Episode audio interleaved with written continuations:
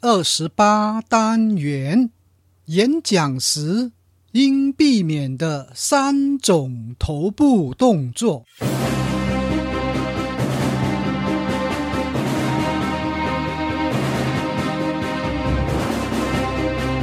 欢迎聆听演说探索家，这是一个专门谈论演说技巧平台，由永记将透过多年讲台经历，与您共同探讨、学习演说要领，让我们彼此分享，提升演说素养，创造条件，影响世界。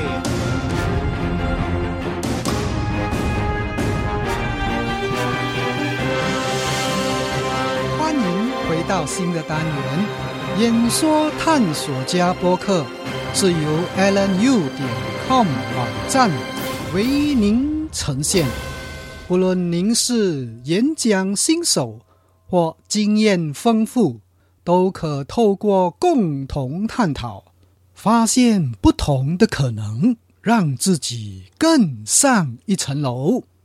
这单元我们来谈谈头部动作要诀。当演说者站在台上，首先被注意到的部位是哪里呢？头部。适当的头部动作能增添演说内容的传达，然而若不当的使用，也将让呈现扣分。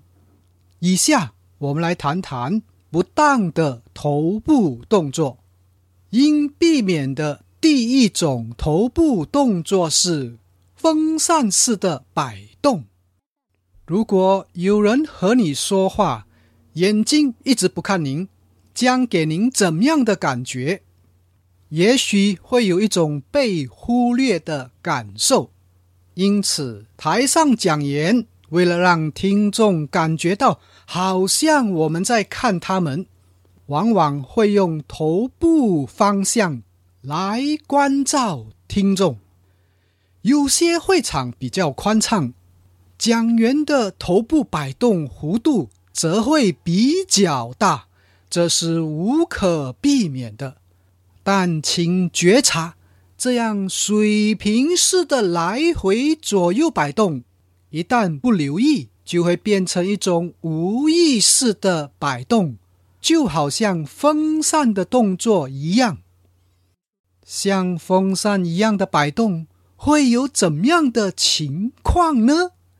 这种平均照顾全场的摆动，对听众而言，会让他们很快就可以预测您下次的动作，不是左边就是右边。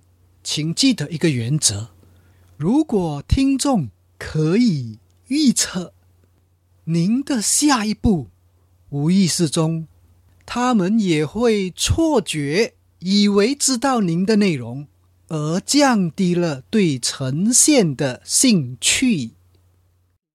如果有人听你说话，不断的点头，请问会给你什么感觉呢？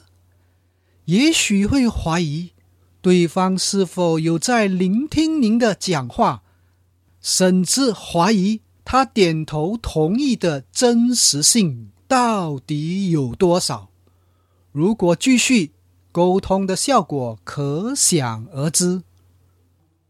学习演说技巧，其中的一个目的是提高听众的注意力，进一步的与他们连接。一旦发现自己的头部动作出现左右匀称的水平摆动，就好像刚刚提的。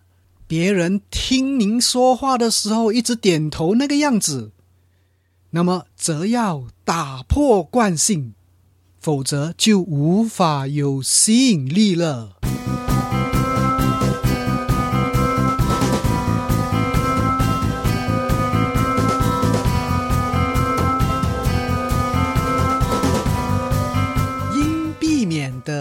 二种头部动作是。过多的摇晃，头部动作会影响到人们对说话者的感觉。如果一位演说者头部动作颇多，请问给你怎么样的感觉呢？如果一个人说话时头部动作较多，给人的感觉是比较有活力、年轻的。因此，同样的演员若演绎年轻角色，头部动作自然要比演绎年长者角色多。换句话说，头部动作较多者也给人一种缺乏稳定感觉。头部动作多寡何者适合，全看听众是谁。如果听众年轻，演说者的头部动作相对多一些；如果听众年纪较长，头部动作则要收敛一些。无论如何，头部动作要避免过多的摇晃，因为那会分散注意力。人们对动的物体相对说话内容会比较被吸引。因此，除非您的内容说到特定讯息，需要用到头部动作加强。否则，便不要随便出头。何谓过多的头部摇晃呢？为了让您更有概念，可观看简介文中为您准备的片段，请您连接 alanu 点 com 斜线号二十八，也就是这单元的网页。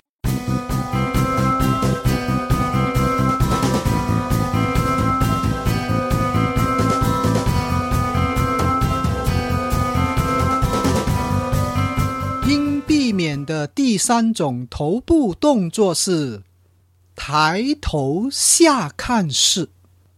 演说时讲到正面讯息，若能用点头动作，则有助于加强效果。然而，在点头时，避免变成了抬头哦。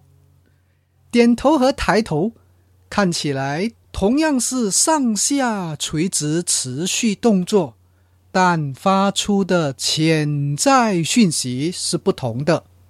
点头给人的感觉是正面肯定，而抬头的话，眼睛自然会往下看，给人有一种高傲、轻视，甚至挑逗的感觉。要特别注意哦。为了让您更明白何谓抬头下看式。可观看此单元简介文中为您准备的片段，请连接 alanu 点 com 斜线号二十八。请问点头和抬头的动作如何分辨呢？点头是将原本平视的脸部往水平部分向下压，然后回到原点，再次向下压，而抬头。则将原本平视的脸部往水平部分向上提，然后回到原点，再向上提。所以，您可以看到点头的人下巴是朝下的，而抬头的人下巴是朝上的。虽然动作有一点点不同，但效果却影响颇大。刚刚和您分享了演讲时应避免的三种头部动作，分别是：一、风扇式的摆动；二、过多的摇晃；以及三、抬头下看式。不知是否对您有帮助呢？在运用过程中，若有疑问，或您想要了解哪方面的资讯，欢迎主动与我联系。您可以 email 到 allen at allenu 点 com，或留言到我的面子书。听完了这个单元，请您分享、按 like、按赞，或到 allenu 点 com 网页、iTunes、Stitcher 订阅，也请您想想，身边有谁需要此单元内容，并把此讯息传达给他，也许对方将会感受到您的关怀，明白您的心意。我们就谈到此，下单元再见。我是游永记，拜拜。